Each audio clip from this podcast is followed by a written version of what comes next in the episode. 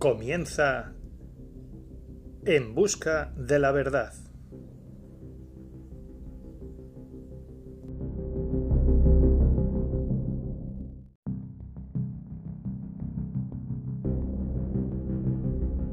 Muy buenas, buscadores, bienvenidos. Dos semanas que no hemos grabado, que el equipo no se ha podido reunir por diferentes motivos personales y profesionales, pero ya estamos aquí. Y nada, tenemos aquí a, al señor Rafael. Rafael, buenas noches. Hola Javier, ¿qué tal? Buenas noches. Me alegro de estar aquí con ustedes otra vez. La verdad que sí, que han pasado tres semanas y, oye, han pasado un montón de cosas en el mundo, ¿no? Y, que se podrían comentar. Y nada, pues aquí, a vuestro servicio, como siempre. Estupendo. También tenemos a, a Josué. Buenas noches, maestro, ¿qué tal? Bien, ¿qué tal? Verás, pues, pues nada, aquí estamos, encantados de estar por aquí y yo ya estoy un poco cansado, ¿no? De lo que acontece, de la zombificación de la, de la población, un poco de aliento revolucionario. Y mayormente lo que voy a llamar a la gente es a la desobediencia. Estoy cansado, Javier. Así que nada, ahí os dejo que empecéis por donde queráis. Estupendo, programa calentito se viene. Bueno, Rafael, a modo de, entradilla, ¿eh? Eh, ¿qué, has visto en estas dos semanas? Ya sé que a ti te gusta la geopolítica, así que danos una lección, haz una entradilla, no desarrollemos. Hombre, yo, a ver, yo soy muchas veces me pide que no cambie de tema, que me centre, pero es que me gusta es ver cómo una cosa y otra y otra eh, se corresponden con, con la misma situación. De tal manera que, oye, en estas tres semanas han pasado un montón de cosas, ya son diversos temas que se podrían tocar y que, y que todo viene de, la misma situación geopolítica que estamos viviendo. Entonces, por ejemplo, podríamos hablar de lo que ha pasado con el canal de Suez, que creo que no lo hemos llegado a tocar, Y, y, hemos visto ahí cómo se ha paralizado el comercio, eh, parte del comercio internacional, ¿no? Mediante eh, la obturación del canal. Entonces, es que yo como me corto un poco porque hablaría de temas muy diversos, pero creo que es lo que habría que hacer, porque es que la, política, la geopolítica hoy en día, lo que es la globalización, no se pueden ver desde unas solas gafas, no se puede plasmar una idea desde el punto de vista de la historia, desde el punto de vista de, de la antropología o del, de la tecnología, de la ciencia. Hay que verlo con muchas gafas para entender todo lo que está pasando. Y hoy en día, pues lo que es la pandemia, que es lo que ustedes a lo mejor queréis centraros, lo que es la pandemia, pues es, encaja perfectamente con ese engranaje que, de cambio que viene ahora, o desengranaje, mejor dicho, para lo que es paralizar el, el, comercio internacional o modificarlo, mejor dicho, modificarlo para que ese, ese, esa globalización nos sirva para que el Partido Comunista Chino siga eh, creciendo en armamento, en, esa intención de, expandirse, tanto territorialmente, porque ya se ha quedado con Hong Kong durante estos 11 meses que hemos estado con la boca tapada, no, 11 meses no, que estoy diciendo, 14 meses que llevamos ya, con la boca tapada, eh, China se ha quedado con Hong Kong.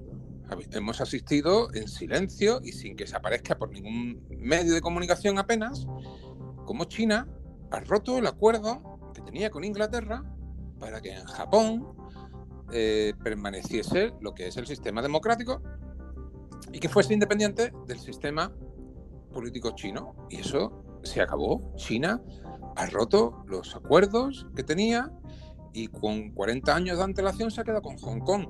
En estos tres semanas, la tensión que se está viviendo ahora mismo en, en, Taiwán eh, no para de crecer.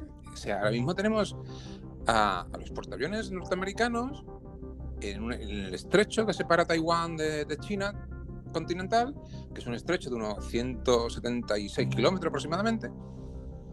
Eh, lo tenemos allí porque China no para de invadir el espacio aéreo de Taiwán. Ojo, que Hong Kong era de Inglaterra. Pero es que Taiwán no es que te diga que es de Estados Unidos, pero ojo, eh, Taiwán es algo muy gordo. O sea, para la- un protectorado americano, desde luego. Hombre, es que, a ver, ya mm, voy a adelantar temas, pero oye, es que en Taiwán se fabrican los microprocesadores más avanzados del mundo. Se fabrica todo tipo de microprocesadores, todo tipo. Pero los más avanzados, el 98% son taiwaneses de los que se venden en el mercado. Pero es que China está todavía a 4, 5, 10 años de tener la capacidad tecnológica que tenía Taiwán y, cualquier otro país del mundo. O sea, el chip de Apple, que es el más avanzado que hay ahora mismo en el mundo, ese chip se fabrica en Taiwán. ¿Qué significaría un bombardeo en Taiwán y que se rompiese toda, o sea, esa industria? Esa industria no se, no se exporta así de fácil. ¿eh? Estamos hablando de una de las maquinarias más avanzadas de la tecnología que ha podido crear el ser humano en la historia. Y esas instalaciones están allí. Todas esas instalaciones no te las lleva de un sitio para otro. Y esos ingenieros y esa capacidad, eso, eso es lo más delicado, lo más avanzado a lo que ha llegado el ser humano. Esto es de tal manera que si, por ejemplo, hubiese un bombardeo ahora en Taiwán y tú te acabases de comprar un ordenador este año, tu ordenador de aquí a cinco años podría valer 30.000 euros. ¿Y por qué? Pues porque el chip de tu ordenador que has comprado este año, con ese chip de Apple, el ser humano, la humanidad tardaría como mínimo 5, ponle 10 años en volver a alcanzar esa capacidad tecnológica que igualase el chip del ordenador que te acababas de comprar este año. O sea, Curioso.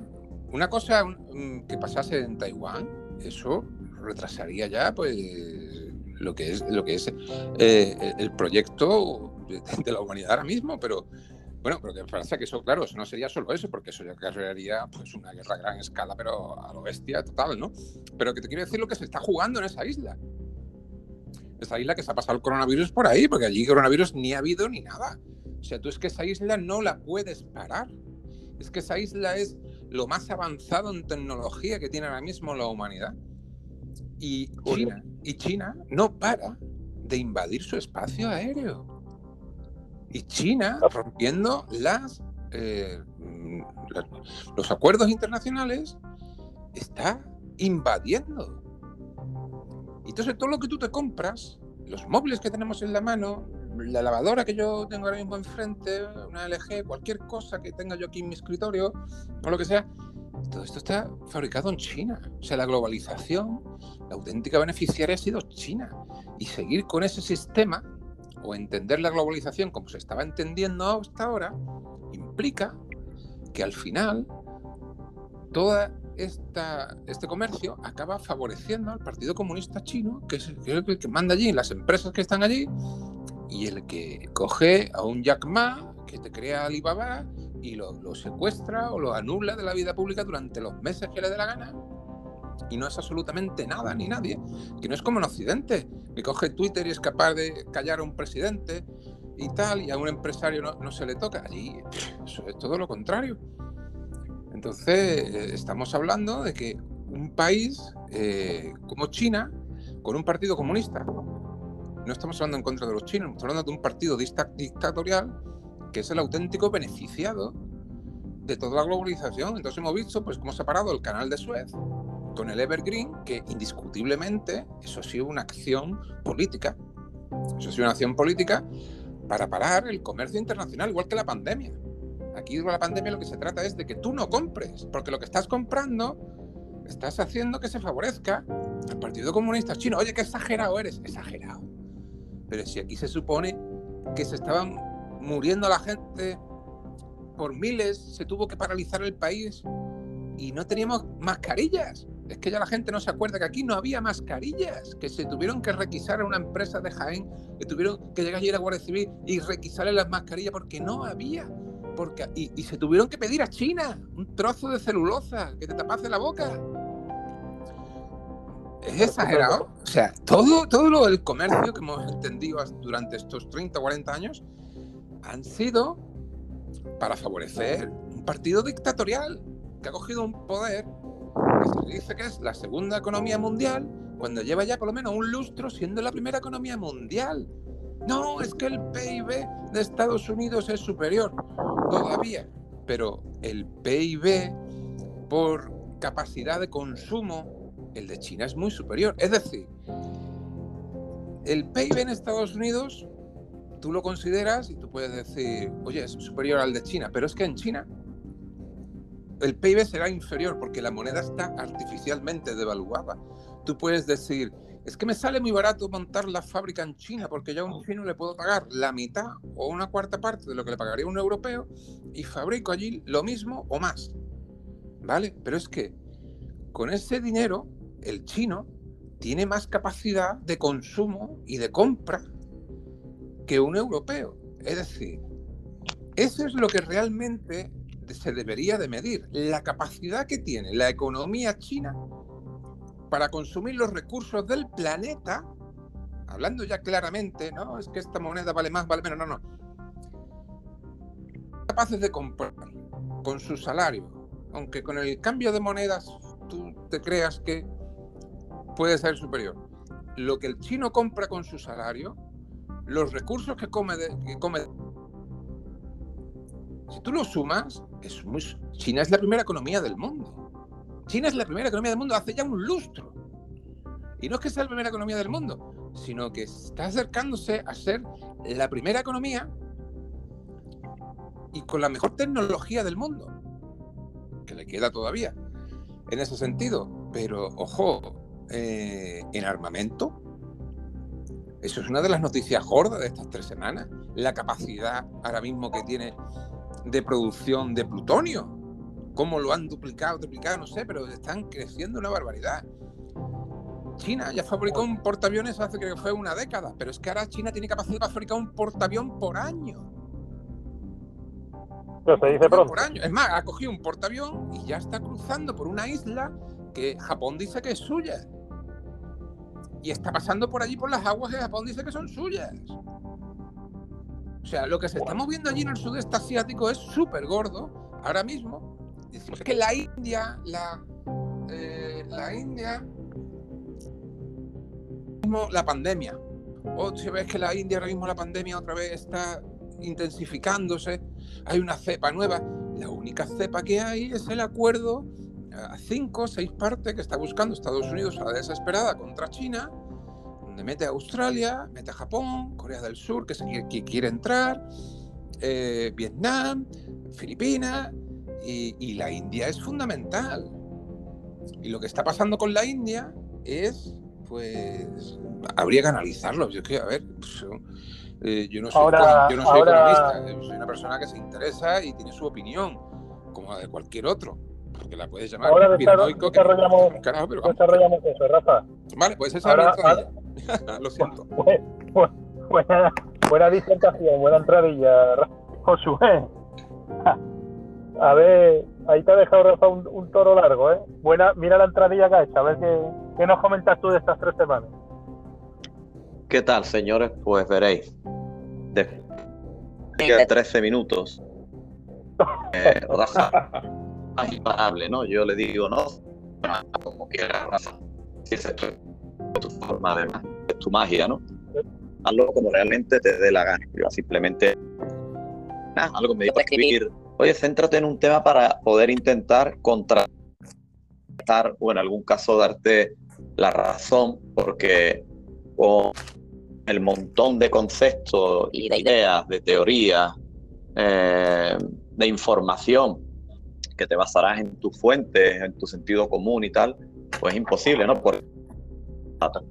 Pero bueno, entonces en este caso yo pues voy a decir lo que pienso, ¿no? Y en este caso, pues voy a, voy a intentar un poco entrar en batalla con él. Eh, de alguna manera para exprimirlo un poco.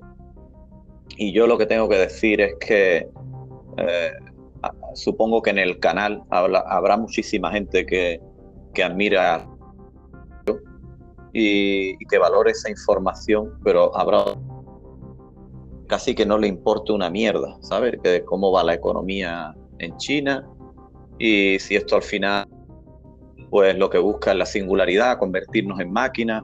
Me hablas de portaaviones. Yo pienso que un portaavión hoy en día no vale una mierda, porque cualquier virus pues, pues vale más, ¿no? Además la vista está, ¿no? Ni siquiera un virus real, una pandemia, porque esto no se merece la pena ni llamar pandemia, sino pandemia, pues vale más. Incluso algo siquiera existe. Imagínate por dónde van las guerras ya, ¿no? Todos los portaaviones, las bombas nucleares, todo esto hace tiempo que... Después, por otro lado, has hablado de la India, un tema muy importante, ¿no? En la India, bueno, pues, ¿de dónde sacamos los datos de la India, no? Estamos hablando de un país que eh, está bebiendo agua donde a 20 o 15 metros más hacia arriba están, arrojando cadáveres.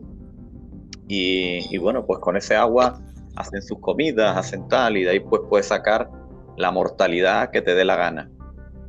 Y yo lo que voy pues a eso, ¿no? Al ciudadano de a pie, hablar de la manera más coloquial, más sencilla posible, y decirle que, deje de ver la tele, que deje de ver la tele, que deje de escuchar podcast, que deje de seguirnos a nosotros y que deje de seguir a todo el mundo y que, tenga sentido común, que, compren un libro, que miren lo que pasa a su alrededor, que miren lo que le dicta su conciencia, su, corazón y que, que, coño, que salgan a la calle y olviden por un día todos los datos que le da la gente, miren alrededor y vean cuál es la realidad de la vida.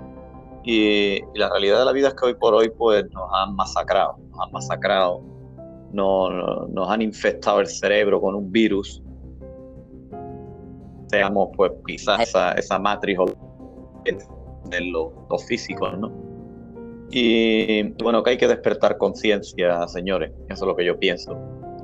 Así que nada, ahí dejo eso y en base a lo que vayáis hablando, pues yo voy a exponer mi punto de vista más sincero y, y siempre eso, intentando de despertar conciencia, que la gente no sean zombies. Rafa, continúa que Josué está cortado por lo visto. Sí. Yo quería, quería preguntarte, Rafa, tú con tu con tu punto de vista más, más científico, ¿qué crees que está pasando en la India con el tema del coronavirus? Porque alguna vez hemos comentado eh, cuando tocamos el tema del coronavirus aquí en España que por ejemplo, mira la India, que pocos casos tenía, eh, cómo era posible con la sanidad, y ahora es que es la zona cero, vamos, que si, vamos, ver la tele, cremaciones en las calles, que habría que ver realmente si, si son, porque ya sabes que los medios te, te ponen una, una, imagen y te dicen que es en la calle. Eh, ¿Qué crees que está pasando?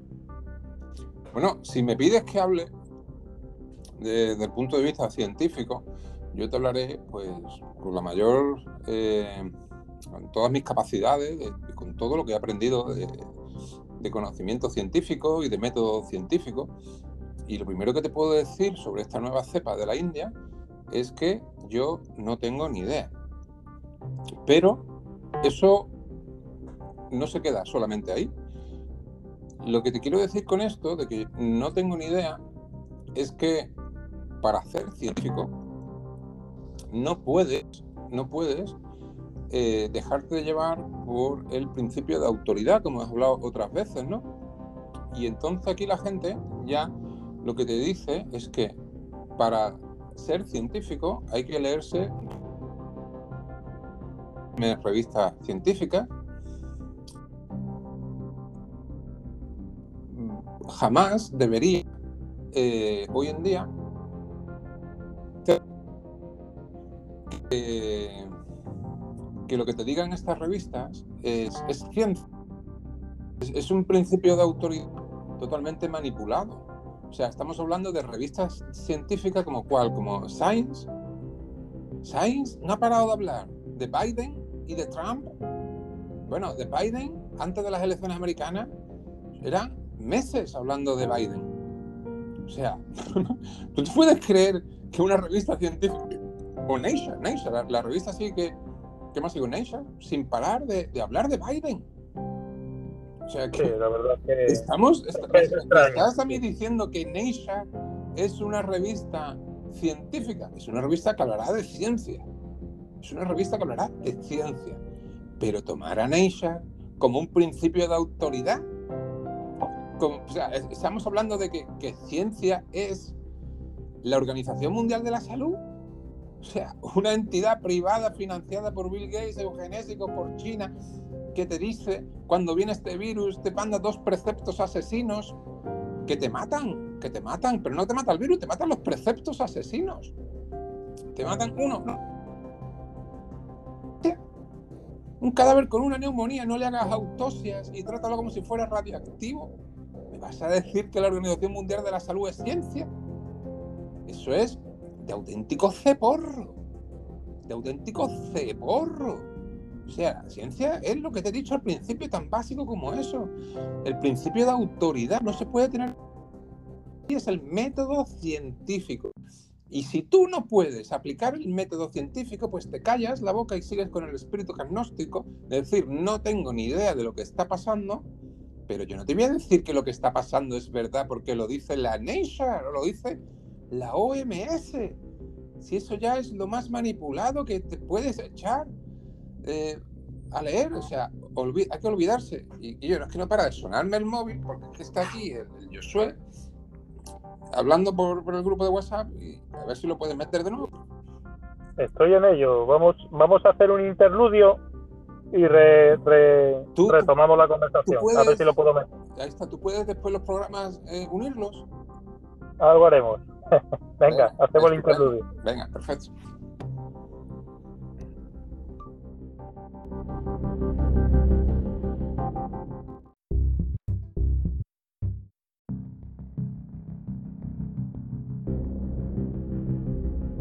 Eh, Josué le estaba preguntando a Rafa que cómo veía esta explosión que ha habido en, la India del virus y, y...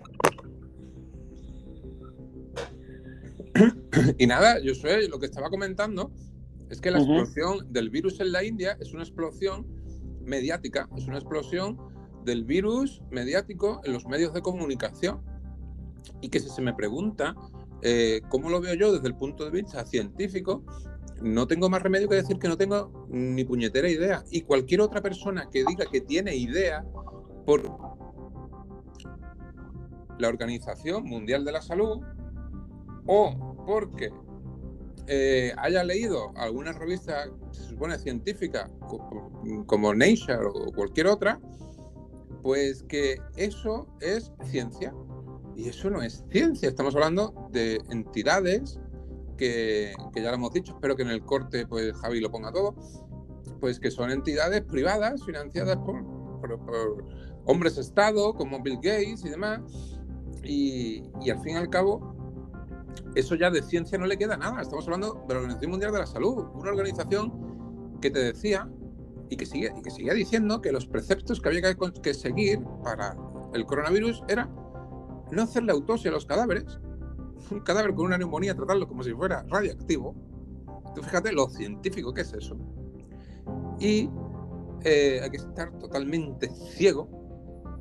Y otra cosa era que lo más asesino de todo, que no, aquí no ha matado a nadie ningún virus, es que lo que te mata son los preceptos asesinos. Yo ya os enseñé las fotos de mis pulmones con una, con una tormenta de citoquinas brutal, con una neumonía bilateral brutal que fue en marzo, pero no en marzo del 2020, sino en marzo de 2019.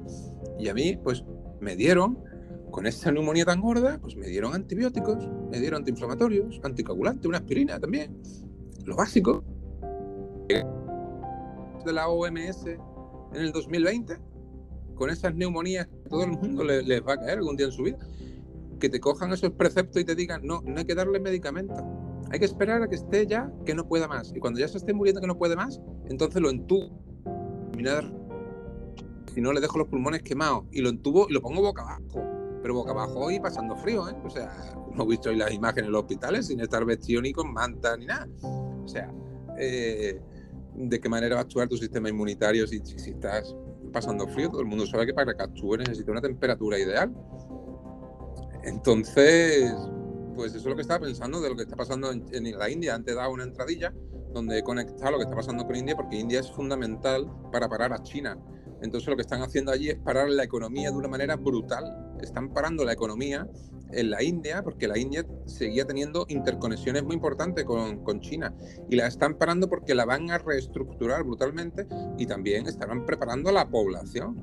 Están preparando a la población porque, a ver, el momento de confrontación que la puede haber en cualquier momento, ¿eh? que China, ya os digo, que está invadiendo los espacios aéreos y marítimos de diversos países y, y, la Unión Europea, que estamos aquí, estamos mirando para otro lado. ¿eh? Eso hay que decirlo muy claro también. ¿eh? Y nada, pues de eso hablaba. Sigue. Perfecto, Josué, ¿qué opinas tú de lo que, vamos, has dado unas pinceladas en, en tu entrada acerca de lo de India, pero ¿cómo, lo ves? Eh, ¿Realmente crees que hay cremaciones en las calles o, o nos lo están vendiendo así? Eh, ¿Cómo lo ves?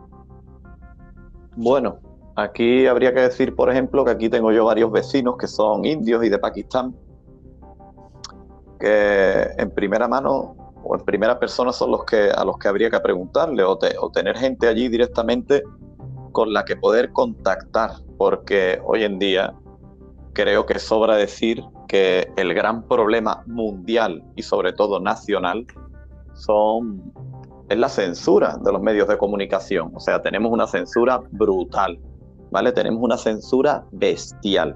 Tenemos una censura que este programa, si el día de mañana tuviese algo de repercusión con las burradas para el gobierno que aquí decimos, pues este programa lo eliminan de todos lados. Incluso seríamos denunciados, que me da exactamente igual, porque si yo hoy por hoy es algo que no tenga miedo. De hecho, repito lo que dije al principio de mi mensaje, llamo a la gente a la desobediencia, que es un delito lo que yo estoy haciendo, pues lo llamo a la desobediencia, que no hagan caso. Y el tema de la India, pues, pues lo que he dicho al principio, aquí hay desde luego muchísima manipulación. En estos países en los que hay, no sé si son 40.000 o 50.000 violaciones al día, donde te echan los cadáveres a un río, que la, la muerte por infecciones, porque ellos hacen la comida, incluso con ese agua del río, en fin. Esto se puede manipular para donde les dé la gana, ¿no? La balanza. Y a ello voy, ¿no? Con el tema nacional, Como ha dicho Rafa, incluso creo, si no me equivoco, que siguen sin hacer autopsia a la gente que, que determinan que ha muerto de coronavirus en España. Verás, mira, esto se resume todo en una cosa, lo voy a resumir.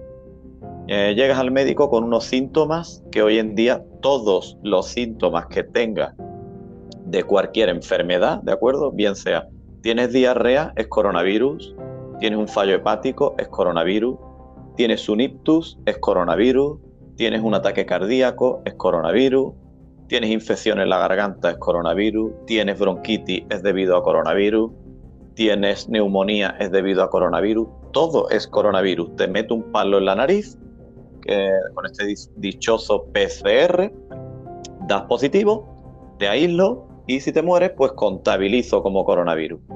Y sin hacer autopsia, sin saber por qué te ha fallado ese órgano, en fin, y mi pregunta es, ¿qué coño estamos haciendo? ¿Pero qué mierda estamos haciendo, tío? Tocándonos los cojones en el sillón, acojonado que me pica el virus, que me pica el virus. Y los que desobedecemos, sí, no nos ponemos mascarilla ni nada, pero no tenemos cojones de salir a la calle y quemarlo todo, ¿vale? Quemar el virus. ¿Que hay virus? Pues incendiamos las calles. Eso es lo que yo digo, ¿no? Entonces, a raíz de esto, ¿qué coño estamos esperando, no? Aquí en la línea de la Concepción, en Cádiz, aquí en los Cortijillos, en Guadacorte, en Palmones, en Algeciras, en los barrios, donde cada vez el empleo está peor, donde seguimos con un estado de alarma, que si sales a tal hora a la calle, coño, no puedo salir a la calle, me denuncian. Si voy sin una mascarilla, pues me detiene y me muelen a palos si hace falta, pero no he hecho una ocupa, ni al vecino de aquí atrás que vende droga mía, pues no pasa nada, en plena pandemia vendiendo droga. Pero ¿qué coño estamos jugando, tío? ¿A quién le importa lo que yo estoy diciendo a la Rafa, no? La mierda de la moneda, de la criptomoneda, o de que puedan hacer portaaviones o no, si es que se han cargado el puto país. Y el año que viene va a ser muy duro, señores. Y esta es la triste realidad que tenemos en la calle. Y seguimos con el coñazo del coronavirus, tío. Seguimos con la pandemia. Seguimos eh, dictando muertos, porque es que esto tenemos un gran problema, y vuelvo a lo mismo, ¿no? Eh, ¿Hacia dónde declino la balanza si yo le hago un PCR a una persona y resulta que ya te están diciendo que ese PCR no es verídico, que tal, que cual, y voy sumando muertos o quitando muertos según me dé la gana. ¿En qué nos basamos de que en la India, teniendo en cuenta que no tienen medios ninguno, porque allí hay cuatro multimillonarios que dirigen el país, y te están diciendo pues que ahora mueren miles de personas cuando mueren desde años atrás también? Es que me parece todo tan básico y se puede resumir todo en algo tan claro que, no sé, me parece, me parece increíble. Entonces, pues, pues es que hay veces que no sé ni lo que decir, porque ahí voy al tema de que Rafa habla de tantísimos temas, ¿no? Tan importantes, que es difícil centrarse en uno, porque al final todo se resume a que nos vamos a comer los mocos, ¿no? Como se dice aquí en el viejo refranero español, que es tan sabio. Este año ya se están pasando putas aquí, ¿vale? En el campo de Gibraltar, donde yo tengo el placer de vivir. Pero es que yo tengo contacto con gente de toda España, ¿no? Y la cosa está muy malita, ¿eh? Yo tengo familia por toda España repartida y joder, me he cruzado como Rafa en plena pandemia España entera y cuidado con lo que viene. Así que seguir por donde queráis. Yo me engancho al carro de lo que vayáis debatiendo. Y respecto a lo que has dicho del tema de los medios, hay una cosa que me llama la atención mm, con el tema este de la India, ¿no? Yo he visto portadas de todos los periódicos, eh, infierno en la India, y ponían la cifra de que había llegado a 200.000 euros eh, muertos, que era una catástrofe y tal.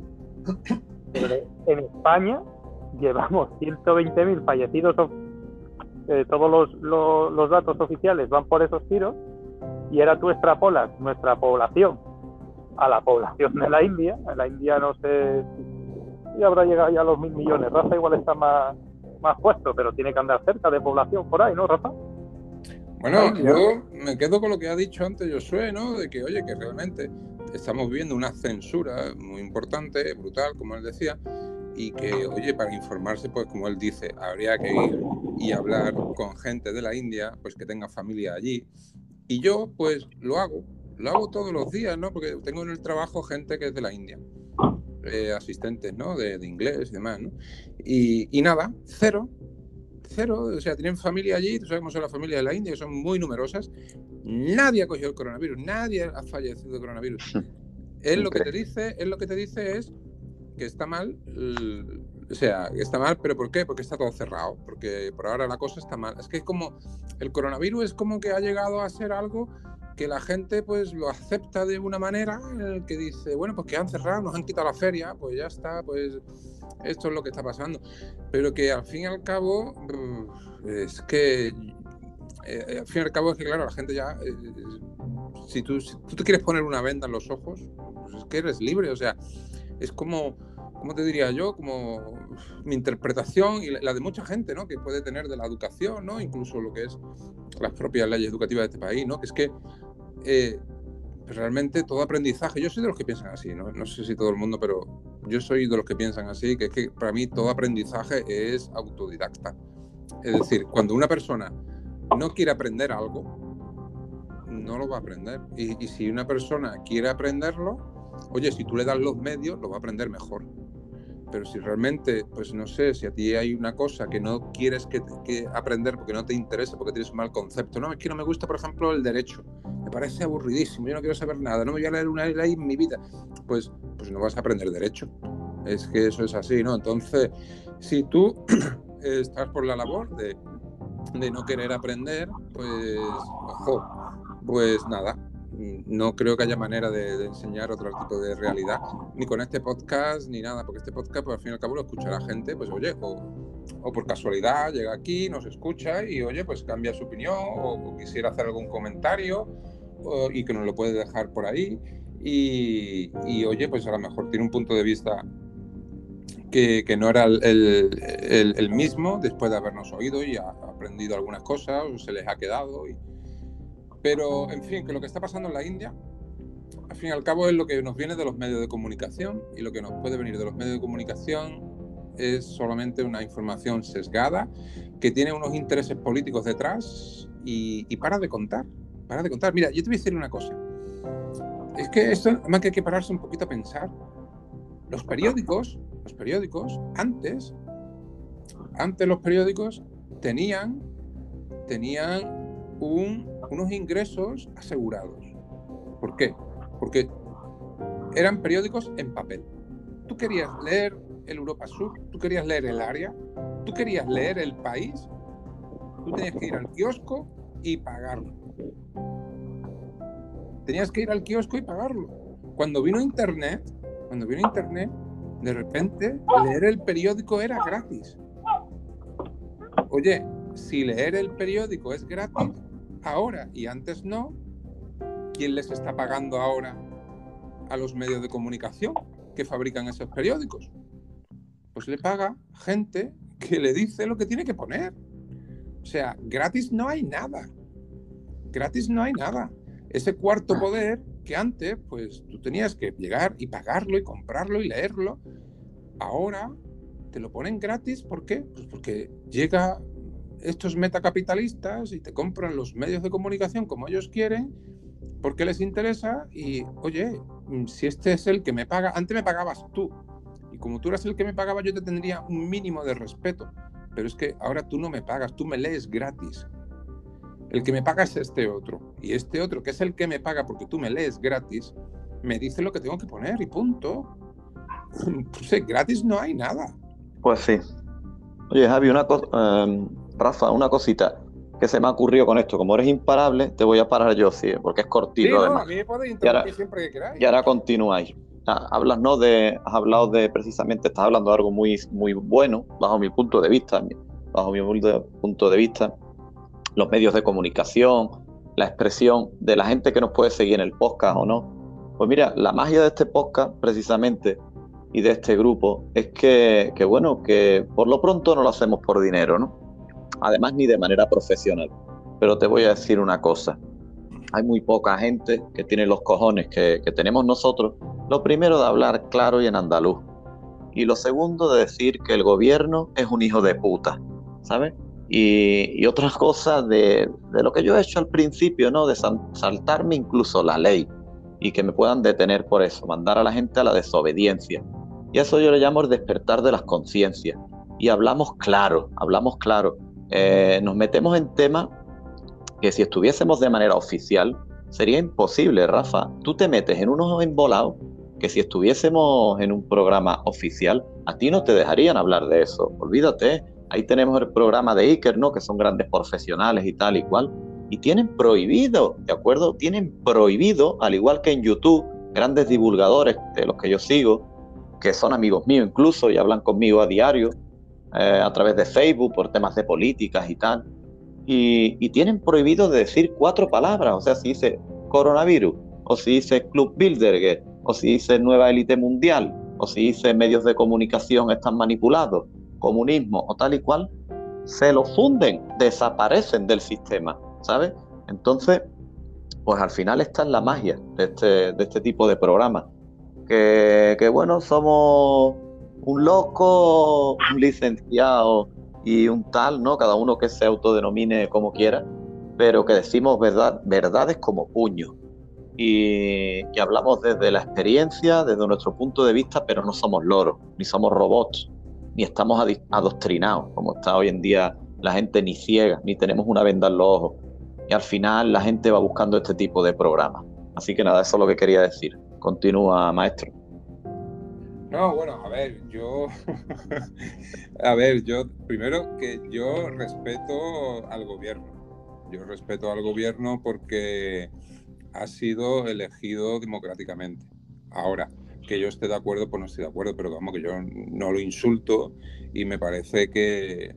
Yo es que a, nivel político, yo lo vuelvo a decir, es que me parece un tema aburrido en un Estado de Derecho, pues es que realmente lo que ha hecho desarrollarse a la humanidad y, a la economía después de la Segunda Guerra Mundial, pues indiscutiblemente pues, ha sido pues, lo mismo que siempre ha pasado a lo largo de la historia, ¿no? Pues el, libre mercado, ¿no? La iniciativa privada, ¿no? Y, indiscutiblemente eh, yo también te diría que lo que es el pensamiento socialista y el pensamiento comunista también ha hecho aportes. Oye, que el tener una sanidad ahí para todos, y demás, eso me parece que, oye, que es una maravilla, ¿no? Lo que tenemos aquí, una educación, eh, pero claro, eh, el atribuir también eso al pensamiento comunista y demás, pues tampoco eh, es una verdad absoluta, también se podría discutir de cualquier momento. Yo de lo que estoy en contra es del pensamiento totalitario, del pensamiento que anule el Estado de Derecho,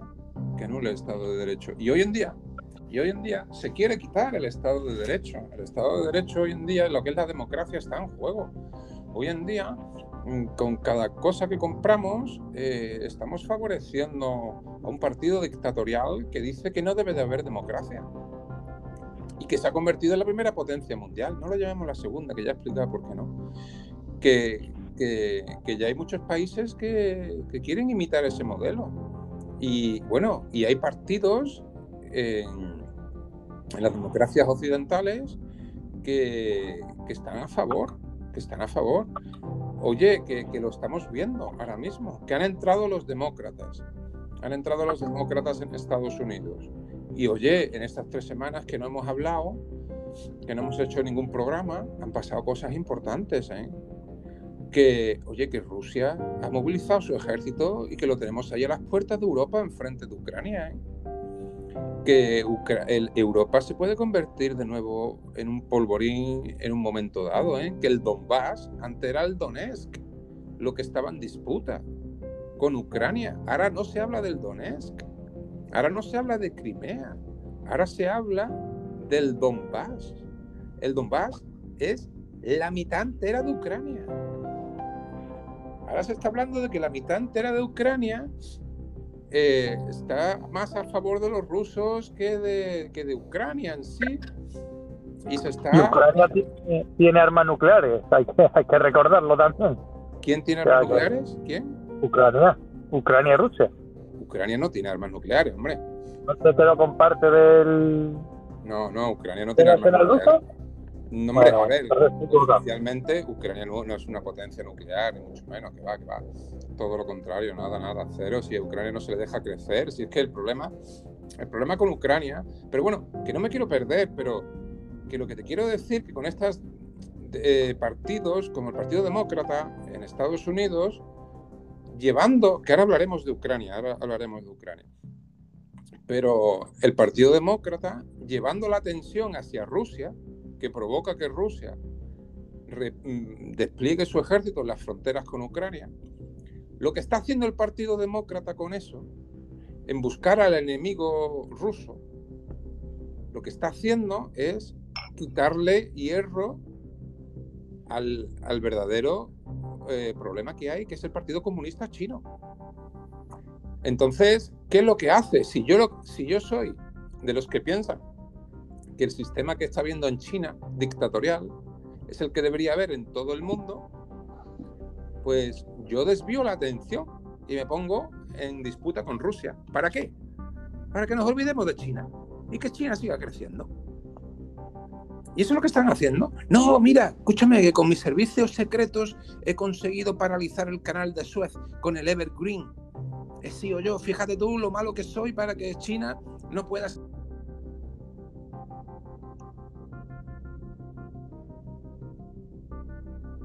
No la cojo la llamada, no, no, no tiene importancia. Entonces, nada, comentaros eso, que fíjate tú lo que soy, que hago Entonces, fíjate tú, pero. Se te está cortando, Rafa. Sí, porque habéis tenido un, par de llamadas. Eh, que paralizo el canal de Suez.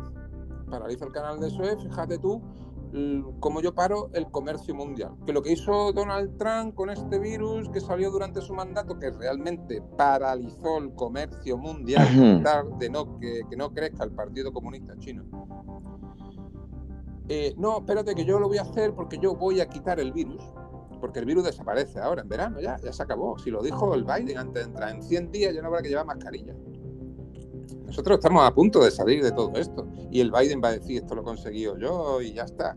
Pero, pero claro, no quita el problema de fondo y es que China sigue creciendo, que es lo que él quiere. Entonces se busca el enemigo nuevo.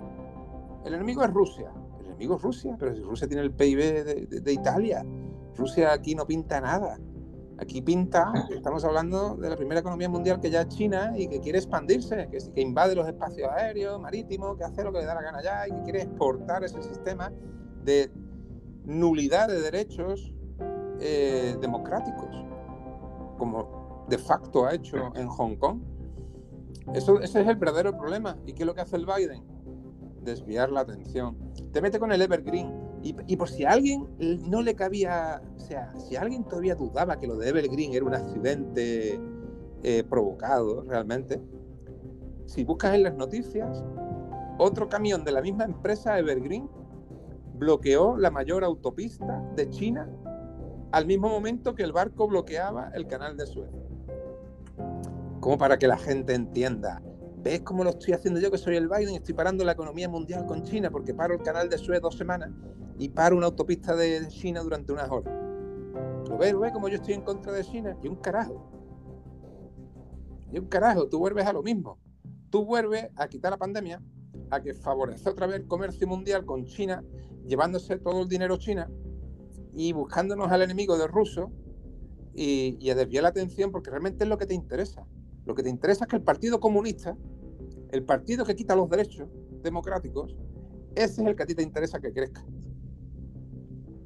Y yo te digo una cosa, a mí la pandemia, si ha servido para que se nos traigamos de nuevo la industria y no favorezcamos a un partido antidemocrático, como es el Partido Comunista Chino, bienvenida a la pandemia.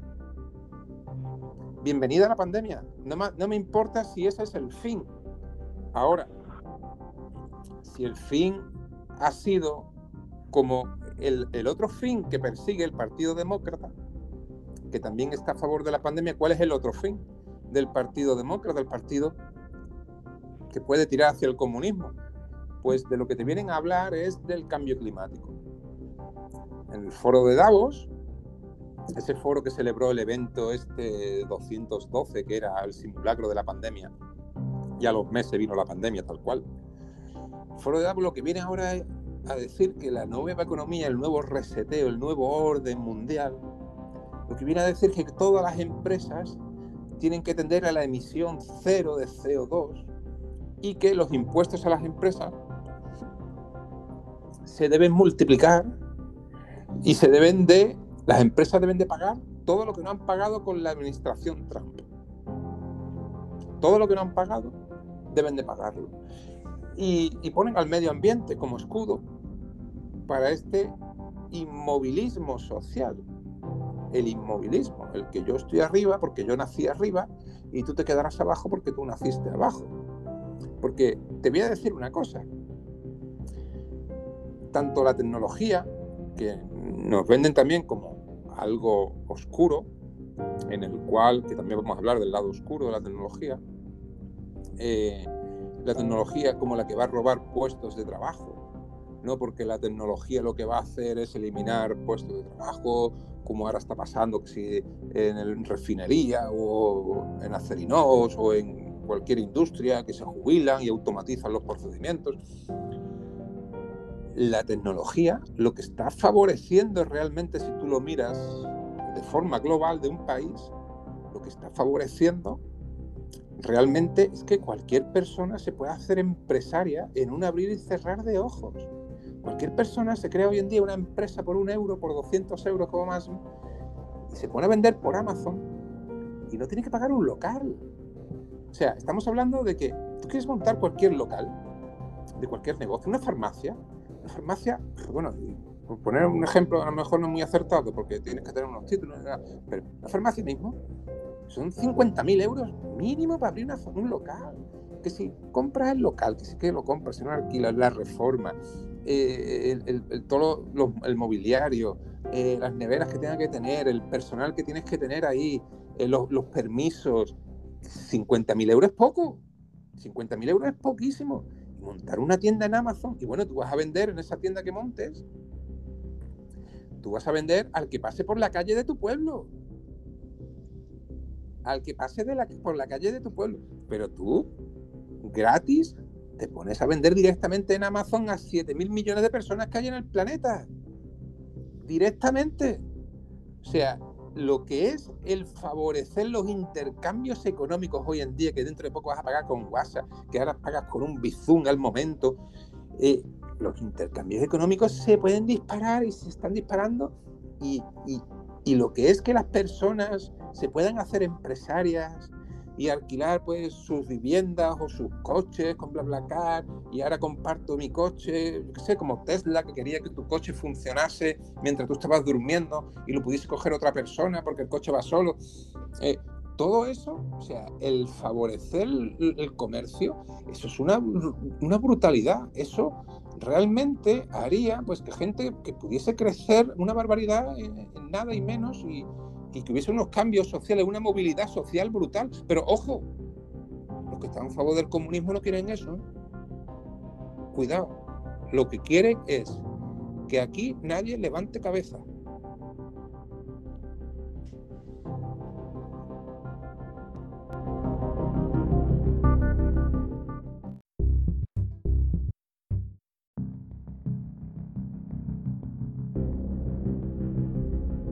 Lo que sea brutal, ¿eh? Un boicot, un boicot. Hay palabras claras que te pueden decir. No sé, no sé por dónde me quedé ni nada. Bueno, yo, yo te voy a decir un poco que has empezado tu, último discurso, llamémosle, diciendo que, que no, que tú no estás en contra del gobierno y tal, ¿no? O sea, que no tienes nada contra ellos, lógicamente.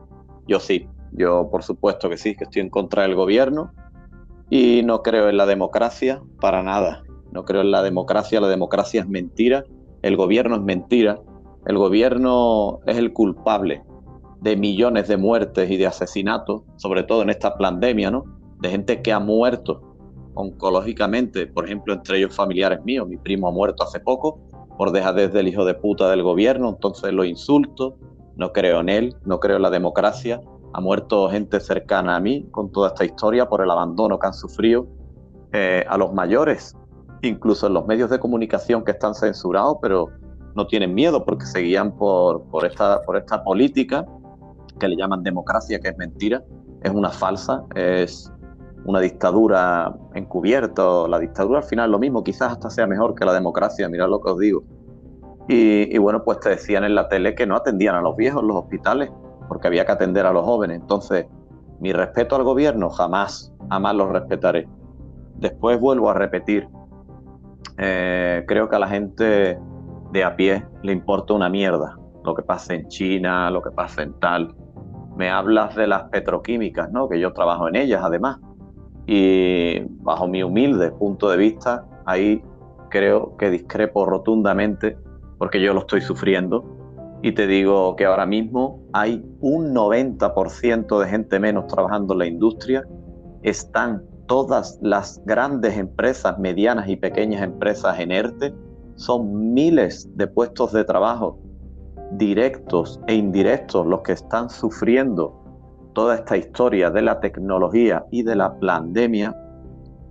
Y va a haber un golpe crítico muy fuerte. Nosotros precisamente estamos muy bien acomodados, ¿no? Tenemos el culo rosa, como yo suelo llamar, y a mí no me falta el trabajo, gracias a Dios.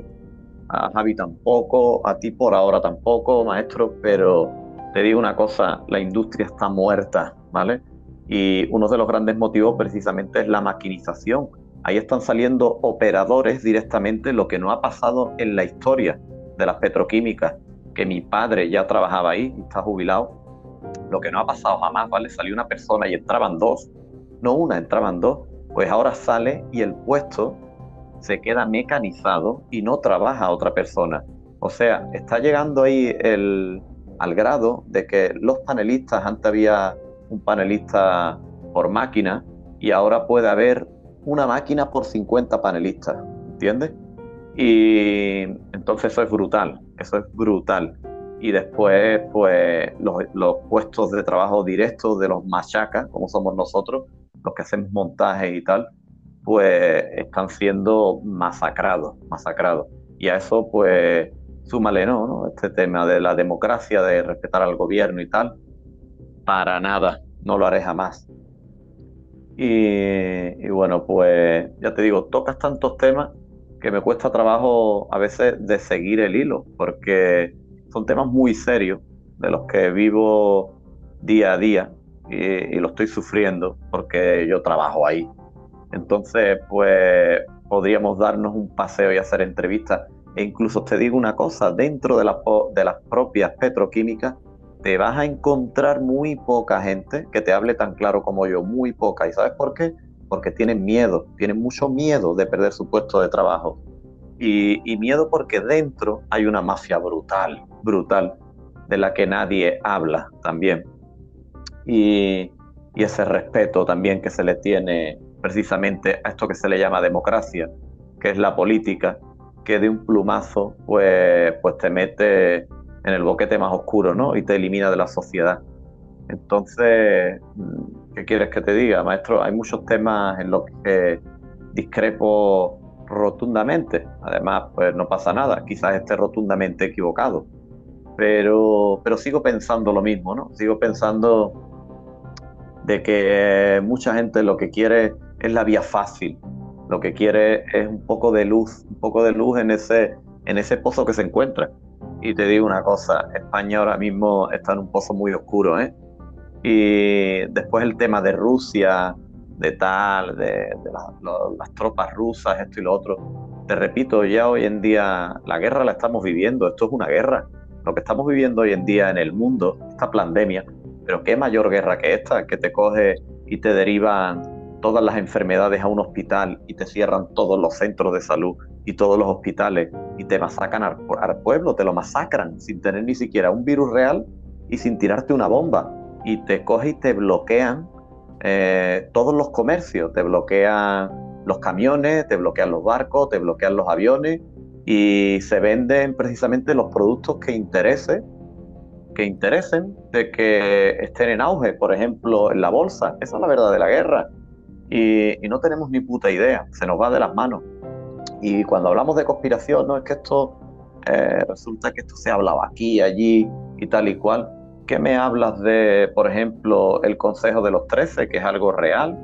Es algo que se sabe que está ahí. Son 13 simplemente en el mundo que para que entre alguien en ese consejo, pues tiene que morir otro miembro y son los que mueven los hilos y al final, eh, tanto que nos echamos las manos a la cabeza con el tema de Putin y de los presidentes americanos, esos son monigotes, hombre, esos son cuatro majaras así de claro que ponen ahí cuatro familias que son las que compran los países, como lo que va a pasar con Europa, que lo están comprando. Europa se están vendiendo las grandes multinacionales como las que yo trabajo a precio de costo por los suelos. Está a la venta entera las petroquímicas y la compran cuatro familias importantes, compran los bancos y compran cuatro grandes multinacionales y son los dueños del país. Son los dueños del país y por lo tanto son los dueños de España, de Francia, de Suiza, de tal, de cual, igual que se está vendiendo ahora la India a, precio de costo. Y me dices que, que respete la democracia y los gobiernos. Perdona, no, claro que los insultos son unos asesinos hijos de puta. Palabras rotundas. Yo, eh, en opinión a lo que ha dicho Josué, yo también discrepo del gobierno nuestro pienso que ha hecho muchísimas cosas mal, como muchos gobiernos del mundo en general. A lo de la democracia es el mejor sistema de gobierno. Es que la democracia yo creo que realmente no es democracia, porque el pueblo no elige. El pueblo elige unas listas y luego tú no tienes ni voz ni voto a lo que hagan esos políticos. Tú no puedes impedir una ley, claro. no, puedes, no tienes acción de nada. Tú pones a un grupo político, luego el grupo político, porque tú votas, en las elecciones votas unas listas, no nos olvidemos. O votas a un grupo de gente que luego ellos harán te venden un programa que luego cumplirán o no, que no están obligados por ley, porque yo se lo pondría por ley. lo, que les Los tiene que cumplir, por ley. Claro. Pero cumplen lo que les da la gana. Nada. O sea, tú puedes, por poner un ejemplo, votar al PP y que el PP se vuelva comunista en el poder. Claro. Si les vota al PP se lo comen cuatro años como poco. Entonces es una democracia simulada. Entonces realmente no es una democracia real, pienso yo es una oligarquía que entre ellos se, se cubren. Hoy tú gobiernas, pero yo en la posición, pero todos chupamos del bote y que no nos jodan el chiringuito. Y esto es lo que pienso yo, que tenemos ah. aquí, muchos países de Europa y de una falta, en Estados Unidos igual, republicano, demócrata, hoy gobiernas tú, mañana gobierno yo. Pero que no venga otro partido en medio, somos nosotros dos y siempre que aparece un independiente o o intenta sacar un partido, lo masacran entre los dos porque no les interesa repartir el pastel. Porque tienen el futuro asegurado ya. Esa es la política que, que tenemos y que yo veo. Cuando votas un partido, ¿no? y yo que ando ahí metido en política, igual que ha estado Rafa en su día, pues votas unas medidas, ¿de acuerdo? Hay partidos que tienen 100 y otros tienen 1000, ¿no? Pero mm, esta es la verdadera guerra y lo repito. ¡Pum! Pandemia. Venga, vamos.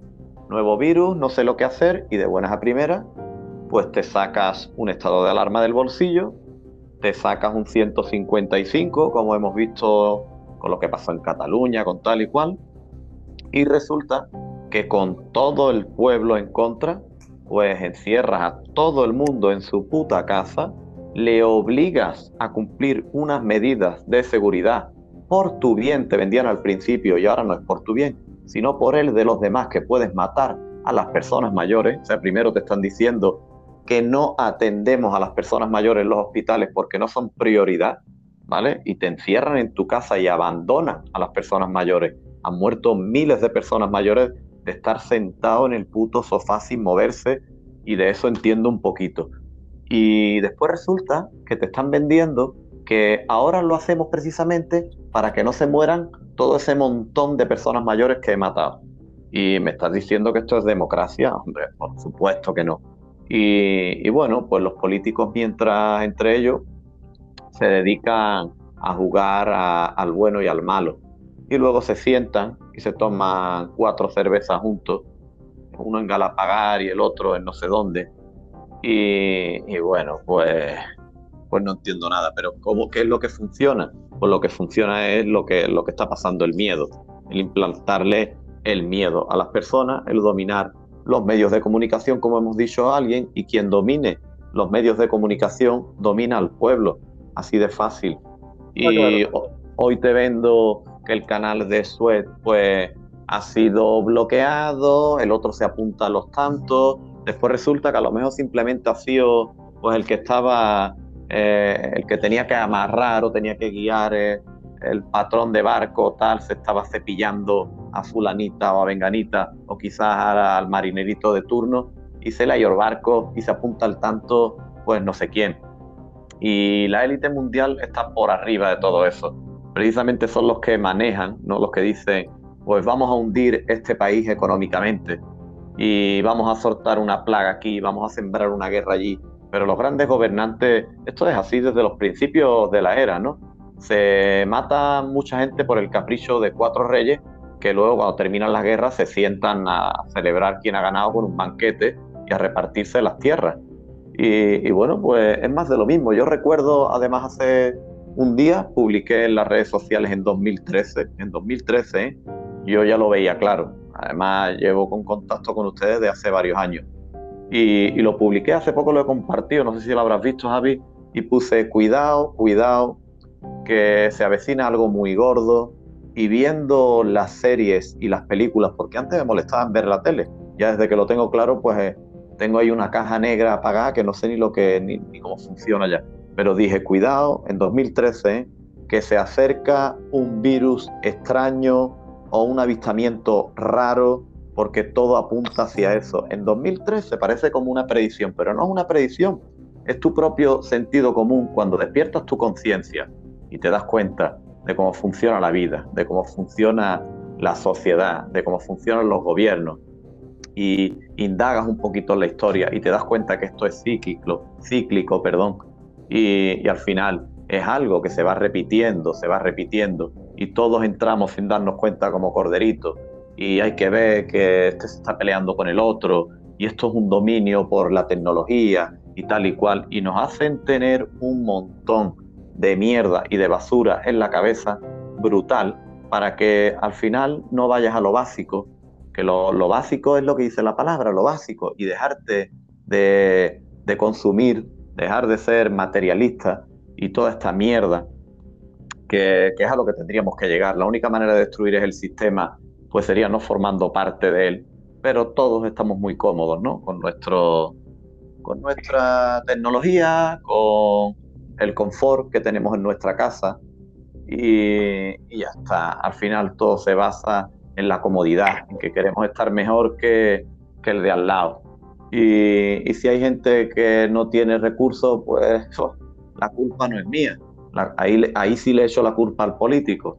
Y bueno, son demasiados conceptos, ¿no? Para, para, para explicarlo en poco tiempo. Pero supongo que de alguna manera entenderéis un poco mi punto de vista. ¿Algo que añadir, Rafa? Eh, sí, hombre, yo siempre tengo que añadir. Yo, vale, yo decir que yo estoy enamorado de la democracia española.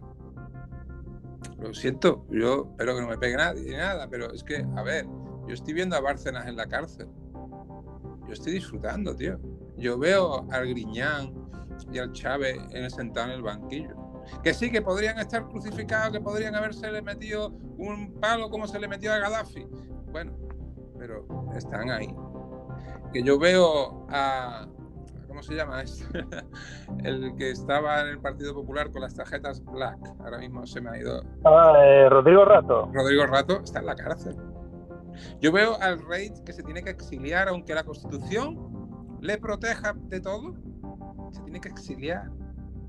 O sea, yo disfruto. O sea, yo veo a los golpistas, porque fueron un golpe de Estado. Ahí está la clave, Rafa, en que disfruta con cortinas de humo. Ese es el tema. ¿Sale? Pero es que esas cortinas de humo antes no existían. Oye, y, entonces yo veo un avance. Yo veo a los golpistas eh, independentistas, que para mí son fascistas, lo que sea independiente, porque lo que están haciendo es que quitar votos democráticos del mundo. Porque esos catalanes que ejercen su voto en su municipio, que ejercen su voto en su comunidad autónoma y que ejercen el voto a nivel nacional y europeo, pues esta gente quiere que ejerzan el voto a nivel municipal, a nivel eh, de la comunidad, que se convierta en un país, y que pierdan el voto en un territorio como es la península ibérica en España, y que pierdan el voto a nivel europeo, o sea, se perdería una pérdida de democracia, por lo tanto es un golpe fascista. Y los veo en la cárcel. O sea, yo disfruto de cómo eh, funciona y está funcionando el Estado de Derecho, escúcheme, con todos sus fallos y demás. Yo encantado. Es que la democracia la criticaban, por ejemplo, los ideólogos del franquismo porque decían, es que porque la gente vote que el sol se pone por el norte, el sol no se va a poner por el norte, el sol se va a poner por el oeste. Y por lo tanto la democracia no sirve, porque porque lo diga todo el mundo no tiene por qué ser verdad. Pero es que, ¿cómo se le respondería?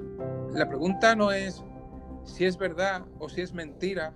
La pregunta no es si hemos acertado o si no hemos acertado con el partido, con el gobierno que tenemos, que yo no he dicho que esté a favor del gobierno, que no esté a favor, yo digo que lo respeto porque ha sido elegido democráticamente y respeto, por lo tanto, los errores, porque aquí no se trata de acertar si el sol se va a poner por el oeste o no, aquí se trata de que vayamos a donde vayamos, no le podemos echar la culpa a nadie.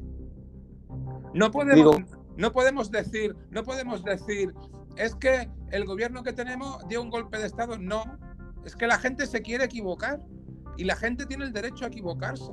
Es como decirle a un niño, pues, oye, que, no puedes jugar hoy a la rayuela, hoy tienes que jugar al escondite porque lo digo yo, es que el niño se quiere equivocar se quiere equivocar, oiga, que se va a equivocar en un contexto donde no vaya a acabar con su vida y demás, pero que pueda cometer sus propios errores. ¿Por qué? Porque si no tienes esa capacidad de decidir y equivocarte tú solo, no tienes capacidad de hacerte responsable. Tú no te puedes hacer responsable. Tú no puedes pedir, tú no puedes pedir responsabilidad a una persona que no ha podido equivocarse y elegir por sí misma. Entonces, que cometamos errores, yo mm, me enamoro de los errores elegidos democráticamente. Yo no estoy de acuerdo. Yo digo igual que Sócrates. No, no puede valer lo mismo un voto de un sabio y cuidado con qué es la sabiduría, ¿eh? O la inteligencia no va arraigada a los conocimientos o los títulos. No puede valer lo mismo un voto de un sabio que de un ignorante. No puede valer porque precisamente pues volvemos a la misma historia, a la misma pescadilla que se muerde la cola. Eh, manipulo los medios de información, adoctrino en las escuelas y bueno, pues hago mi rebaño y como ese rebaño es democrático y me ha votado, pues me cargo el puto planeta y el mundo y hago lo que me salga de los cojones en España y así nos va. Hoy así nos va y repito lo mismo, hoy estamos muy bien nosotros, pero quizás mañana estamos comiendo de la basura, es que esto se va a la mierda. ¿vale? Después, mm, mira, yo digo, o sea, vamos por detrás en todo, ¿no? Eh, esta semana volví a ver por tercera vez la conferencia de Michio Kaku, el físico nuclear, y bueno, en la, conferencia decía la presentadora, eh, tienes tantos títulos y tantos premios y, premio Nobel por aquí y tal y cual, que no sé ni cómo presentarte. Y, y este físico, que lo tenemos todavía vivo y tal, y da sus conferencias y lo podemos seguir, pues precisamente habla de todo esto, que estamos obsoletos, que estamos antiguos, que la educación no sirve, que la educación que tenemos hoy por hoy no vale para nada, que los maestros de la escuela precisamente están obsoletos, no sirven tampoco, y ahí vuelvo al tema que tanto te gusta de la tecnología. Dice, no sé por qué no la aprovechamos, porque hoy en día, dentro de poco tiempo, en algunos países, en otros no llegará jamás, ¿no? Con un parpadeo, con un parpadeo de ojo, pues tendrás al alcance los conocimientos de la biblioteca de Alejandría con Internet. Entonces, eh, hoy en día no, no hace falta enseñar, tenemos que enseñar a crear, a que la gente, a que los niños sean creativos. Este método que llevamos siguiendo desde hace años, que es al final directamente el adoctrinar y el memorizar, no sirve de nada. La enseñanza tiene los días contados. Y el primer país que llegue a este método moderno de, al final, tristemente, como a mí no me gusta, pero es la realidad, de fusionar el hombre con la máquina, de tener esa gafa Google, ¿no? Que ya están ahí, y adaptarlos al sistema educativo y que el alumno al final va por la calle y no le va a hacer falta aprender idiomas, no le va a hacer falta de aprender ecuaciones, no le va a hacer, porque lo tiene ahí ya, lo que tiene que ser es creativo y hay que enseñar pequeños científicos entonces, pues, ¿qué coño estamos discutiendo, no? Es mi pregunta. Buena pregunta. Siempre divagamos y, voy, y vamos tocando temas y temas y nunca terminamos hablando de lo que empezamos, ¿eh? ¿Os dais cuenta? Sí. Sí, yo es que claro, yo votaría porque claro, algún día nos reuniésemos de verdad alrededor de un micrófono, una mesa. ese día está cada vez más cerca, Rafa. Ya dentro, ¿cuándo, termina el estado de alarma? Que quedemos a las, a las 4 de la tarde, a las 4 de la tarde y que podamos estar charlando pues hasta las 8 de la noche, que esa tarde no haya otra cosa que hacer claro. estar ahí, papá, y, cuatro horas se nos haría súper corta, porque es que a mí esto se me hace súper corto. O sea, es que llevamos, no sé, una hora por ahí. Y, bueno, de lo que estamos hablando yo de cada cosa, pues podría hablar pues una barbaridad, ¿no? Claro. Desde lo de, Rusia, incluso hablando de estos principios democráticos que estamos ahora en este tema, ¿no? Eh, de cómo. Y, de la educación, pues no te digo nada, ¿no? Y bueno, a, a, a mí me ha llamado mucho la atención por lo que ha dicho sobre lo de la gafa de Google. Hay una cosa que he leído esta semana que para mí son cosas que, que, en la prensa nacional, en estos medios vendidos, al fin y al cabo, estos medios de, de comunicación, una comunicación, ¿cómo te diría yo? Sí, hay un mensaje de un emisor, de un receptor, estos medios de emisión, porque la comunicación, o sea, es emisión. Yo, te digo lo que tienes que entender y lo que tienes que saber y ya está, ¿no? Pero bueno, pero bueno, pueden acceder a la información que quieran, no vamos a poner ahí en ese plan. Pero bueno, voy al grano. Que he leído una noticia que me parece trascendente. ¿Cuál? Pues que Neuralink, a final del 2021, ya le va a poner un chip a un cerebro humano. O sea, esas pruebas que ya vimos con los monos, en el cual le metían el chip, eh, que no un chip externo en el cerebro que se comunica por, eh, digamos, eh, electromagnetismo y por ondas magnéticas, no, no, no. Con hilos que se injertan, se insertan, se insertan en la corteza cerebral. Eh, eso lo tienen ya, se lo han hecho ya los monos y se ve como el mono maneja un videojuego solamente mirando la pantalla y con la mente, ya maneja ahí el cursor lo que tiene que hacer. Eh, esos chips ya se van a implantar en, te voy a decir en dónde se van a implantar esos chips, en lo más avanzado que hay en todo el universo conocido, en un cerebro humano. Cada centímetro cúbico de tu cerebro le ha costado a la naturaleza 100.000 años. Cada uno de los centímetros cúbicos, 100.000 años. Y ahora, de repente, le van a meter unos hilos a esa corteza cerebral y la van a conectar a la nube de Internet. Y eso va a pasar este año. Y eso lo lleva Neuralink. Y no puedes comprar acciones en bolsa porque Neuralink no está en bolsa. Yo ya lo he intentado. porque en el momento en que eso funcione, olvídate de petróleo, olvídate de energías renovables, olvídate de invertir en Tesla o en cohetes espaciales. Estamos hablando de hackear lo más avanzado que hay en todo el universo conocido.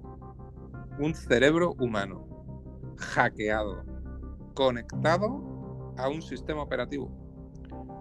Memorias protéxicas, procesador prácticamente infinito y conectado a la nube. Eso Esto es... Pero en eso es muy peligroso también. al final, claro, esto será te- al te alcance. pueden- Te pueden hackear a ti. Claro, Cualquier cosa electrónica te pueden putear. Esto Claro que será. hackear. Va a ser un valiente Claro que se lo haga. hackear. Que aquí no viene, ojo, que aquí no va a venir una bomba atómica a destruir. Aquí lo que viene es no a, a- a- a destruir, viene a transformar. Estamos hablando de que estados, en Estados Unidos como el estado de Nevada, está ofreciendo terrenos para que las tecnológicas creen ciudades de la nada con sus propias leyes. Leyes del tipo, oye, cadena perpetua o, cade- o condena a muerte, pena de muerte, si trabajas en mi empresa tecnológica y facilitas información secreta a un país que no me interesa o a quien sea, mm, pues pongo la norma que me da la gana. Entonces tengo una ciudad entera de programadores, porque voy a necesitar ciudades enteras de programadores porque voy a hackear 7 mil millones de cerebros humanos. Pues sí. Y que Oye. nadie se entere. Voy a hackear cientos de miles de cerebros humanos y que nadie se entere. Que, que- que- que pensamos que vivimos en la sociedad de la información y estamos viviendo en la sociedad de la desinformación. Y de la, La manipulación. La ciencia, la ciencia, Pero el chip, el como chip la es la manipulación definitiva. la ciencia, la ciencia ha muerto. La ciencia ha muerto. ¿Pero por qué? Ahora hay otro pensamiento que no tiene nada que ver con la ciencia. Y te voy a explicar por qué. Porque tú me resucitas, imagínate que me sacas un Newton y está hoy con nosotros, un Einstein, los mayores científicos, lo que tú quieras. Y el que tú quieras no puede averiguar el bosón de Higgs. Necesitaría su cerebro estar procesando información durante decenas de milenios para llegar a un sigma 9,9999. Para eso hacía falta ordenadores, incluso con el, con el char, co- compartiendo su disco duro. De, de- de miles de millones de europeos compartiendo disco duro de su ordenador para que el CERN, el centro este de acelerador de partículas de Ginebra, pudiera procesar toda esa información. Tú no puedes averiguar el bosón de Higgs con tu cerebro humano. Tú no puedes averiguar la cantidad de exoplanetas que se están descubriendo con el cerebro humano. Esos son mi- milésimas de segundo que la luz de una estrella parpadea y que tiene que encontrar un patrón. Tú eso no lo puedes hacer con un cerebro humano. La ciencia ya ha muerto. Todos los avances que vengan científicos ya no son de, eh, eh, creación de cerebros humanos. Yo discrepo- procesando esa. Discrepo rotundamente. Sí, lo que pasa podrás que. seguir- que tú podrás seguir no. haciendo ciencia. Tú podrás seguir haciendo ciencia.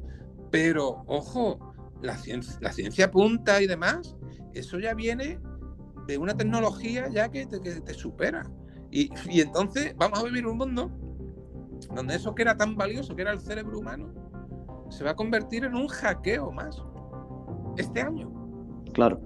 Yo verás, yo ya voy a dejar mi último audio ahí porque eh, sería interesante tocar estos temas pues en, en podcast eh, centrados en eso, ¿no? Porque es imposible de, de- de debatir un poco con Rafa porque toca tantos temas que además, como lo hace de manera genial, pues se alarga el audio. eh, la entradilla de Rafa puede durar fácilmente de 15 a 30 minutos. Entonces, como salta de un tema a otro, pues me es casi imposible de, dar mi opinión, ¿no? Y discrepo en varias cosas. Y me resulta hasta difícil de centrarme, porque, por ejemplo, con lo que dice de la ciencia, ¿no? Yo, yo discrepo rotundamente. El cerebro es súper poderoso. Incluso hace poco vimos en un programa de esto que pasó un compañero a través del móvil, una especie de friki, ¿no? Vamos a llamarlo así, que hacía cuentas más rápidos que cualquier procesador actual, ¿eh? Es brutal, el tío se liaba a escribir y, el otro, pues de cabeza hacía 4.222 con 32 y pum, pum, lo miraba y era más rápido que un ordenador. No, eso por, por poner una gilipollez, pero increíble, pero era así. Eh, hay que tener en cuenta que manejamos una parte eh, del cerebro que es ínfima y además el cerebro es cuántico también, ¿eh?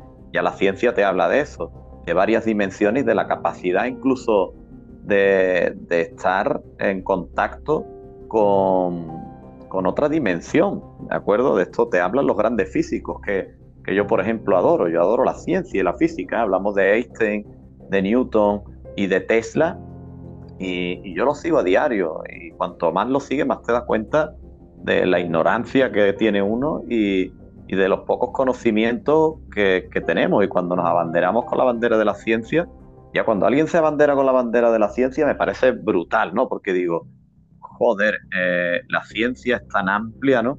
Como decía eh, el gran Einstein, ¿no? Mira lo que decía, la ciencia está coja sin, sin la religión y la religión no sirve sin la ciencia. Cuando ellos hablan de religión no hablan de un libro sagrado, sino precisamente de los universos paralelos, ¿no? O de la teoría de cuerdas de Michio Kaku. Y diciendo esto, pues vuelvo también a lo que estaba hablando Rafa de el tema. Por eso te digo que es casi imposible llevarlo al hilo porque habla muchas cosas. Y de, el microchip en la cabeza, ¿no? Esto estará al alcance de cuatro, de cuatro de la élite, de ciertos países además, y otros seguirán muriéndose, como en África y tal. Y esta tecnología pues estará al alcance de cuatro. Y después, por otro lado, algo importante que se me acaba de ir un, poco, se me acaba de ir un poco de la cabeza, porque ya te digo que son muchísimas cosas. Yo voy a cortar mi audio, mi audio ya aquí, porque si no esto se va a alargar en exceso. Y a ver, si te digo la verdad, casi que ni, ni, los recuerdo, porque ha tocado tantísimos temas que no. ya, os digo, me cuesta, me cuesta trabajo seguir el hilo. Uno era de los, microchips, otro el tema de la ciencia. Ah, vale, una, una moraleja, ¿no? Ha dicho, bueno, tal cual, que el petróleo y tal. Oye, pues estoy recordando una, frase, una anécdota porque yo pues suelo leer a diario, escucho conferencias a diario, sigo varias páginas, páginas de ciencia, eh, escucho muchísimas biografías, ¿no? De Tesla, de Newton, de, Einstein, además a diario, tanto como de Hermes, ¿no? Trismegisto, uno de los grandes, sigo grandes iniciados y profetas y tal. Pues una de ellas era de, de Newton y de Henry Ford, ¿no? Y para terminar, pues decía lo mismo que ha dicho Rafa, dice, hablaron los dos, además esto es oficial, esto lo podéis ver en la historia de ellos porque fue en una reunión de estas míticas que tienen, que asiste tanta gente, y le hicieron una pregunta en una conferencia a Henry Ford y a Tesla, que eran grandes amigos, y le dijeron, oye, dentro de 50 años, ¿qué, qué será de la tecnología? Y Tesla dijo, pues bueno, prácticamente, claro, con los avances tecnológicos que tenía, que esto es conspiranoia pura ya, ¿no? Cada uno que se crea lo que quiera, pues este hombre nunca han, han, dejado de que sus inventos salieran a la luz, porque si hubiesen salido estaríamos avanzados tecnológicamente 200 años pero bueno, lo frenaron, no interesaba, y él decía pues que los niños se curarían de cáncer con vibraciones. Y incluso tiene varios experimentos que podéis indagar un poco si queréis por la red y ver al grado que él llegó de curación a nivel celular. Pues bueno, me centro y termino mi audio, ¿vale? Con esto me despido. Eh, en esa conferencia le dijeron a Tesla, oye, ¿qué será dentro de 50 años? Él decía, oye, pues esto, los niños se curarán con vibraciones, no hará falta la electricidad como las conocemos será gratis para todo el planeta, no será contaminante y mira dónde estamos, ¿vale? Y Henry Ford dijo, pues dentro de 50 años el planeta lo moverá el petróleo. Y todo el mundo se rió en la conferencia, ¿no? Como diciendo, joder, este inútil. Y joder, pues tenía razón Henry Ford. Y, y nada, pues con esto me despido. Espero que en otros audios, pues en otros podcasts, pues nos divirtamos igual, intercambiemos opiniones y y voy a intentar de, llevarle un poco la contraria a Rafa, porque si no esto es bailarnos al agua, ainarnos el agua el uno al otro y, se nos puede sacar más partido. Yo a él y él a mí, pues, pues llevándonos un poco la contraria, actuando como por los opuestos, ¿no? y sin perderle nunca el respeto porque lo admiro. Así que un abrazo a todos. Muy bien.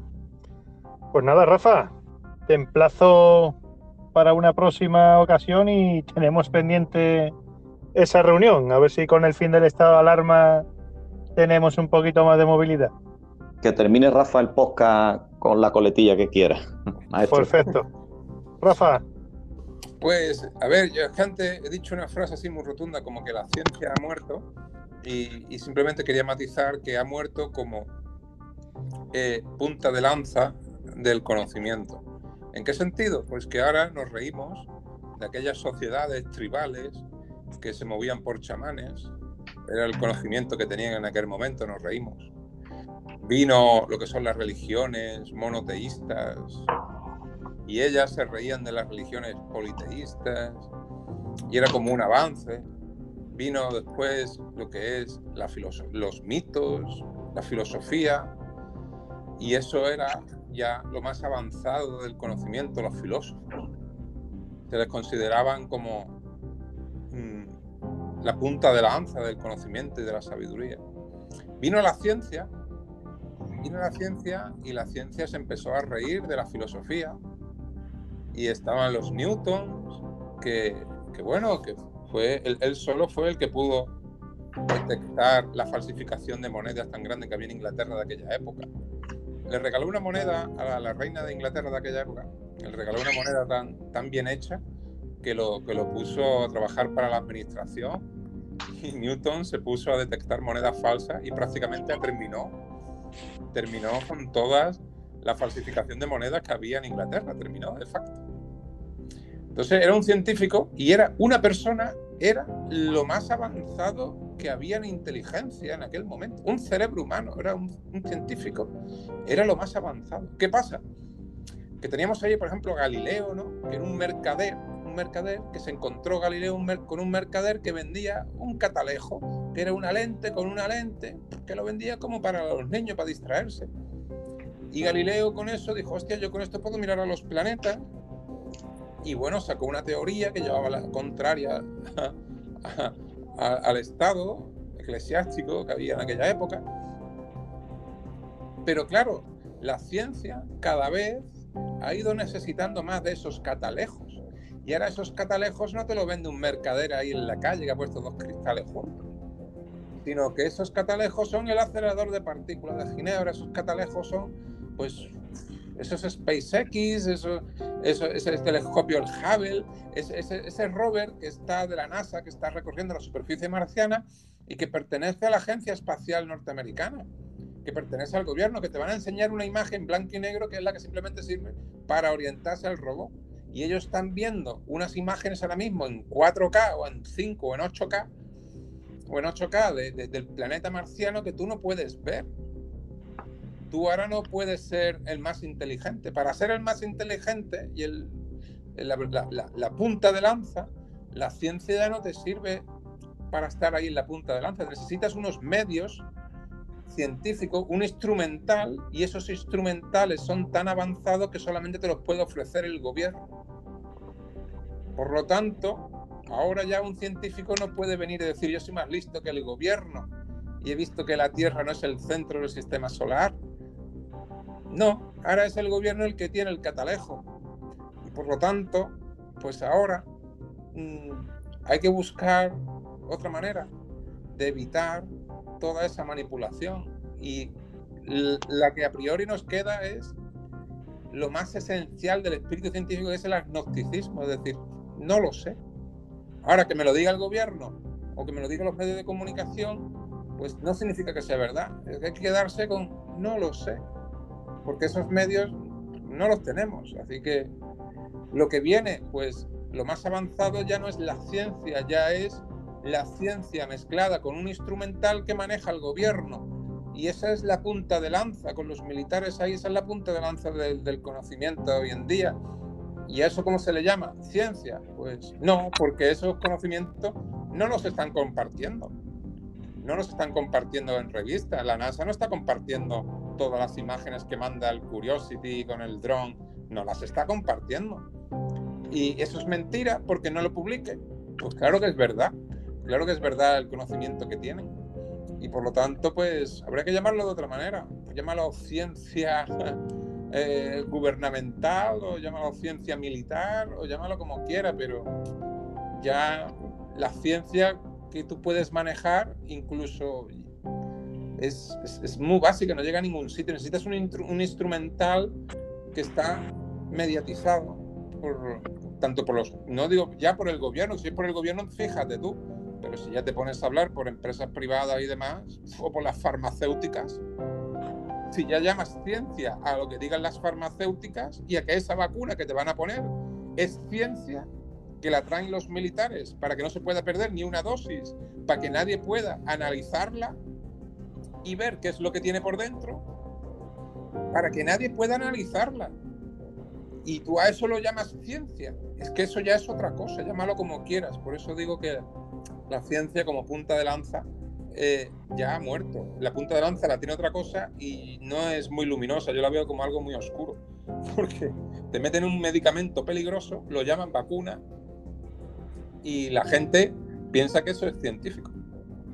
Así que, no sé, pero es una época un poco oscura, eso sí. Y ya está, esa era mi, mi coletilla final. Muy bien, Rafa.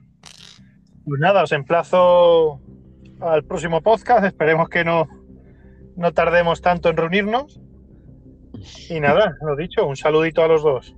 Un abrazo, señores. Un placer.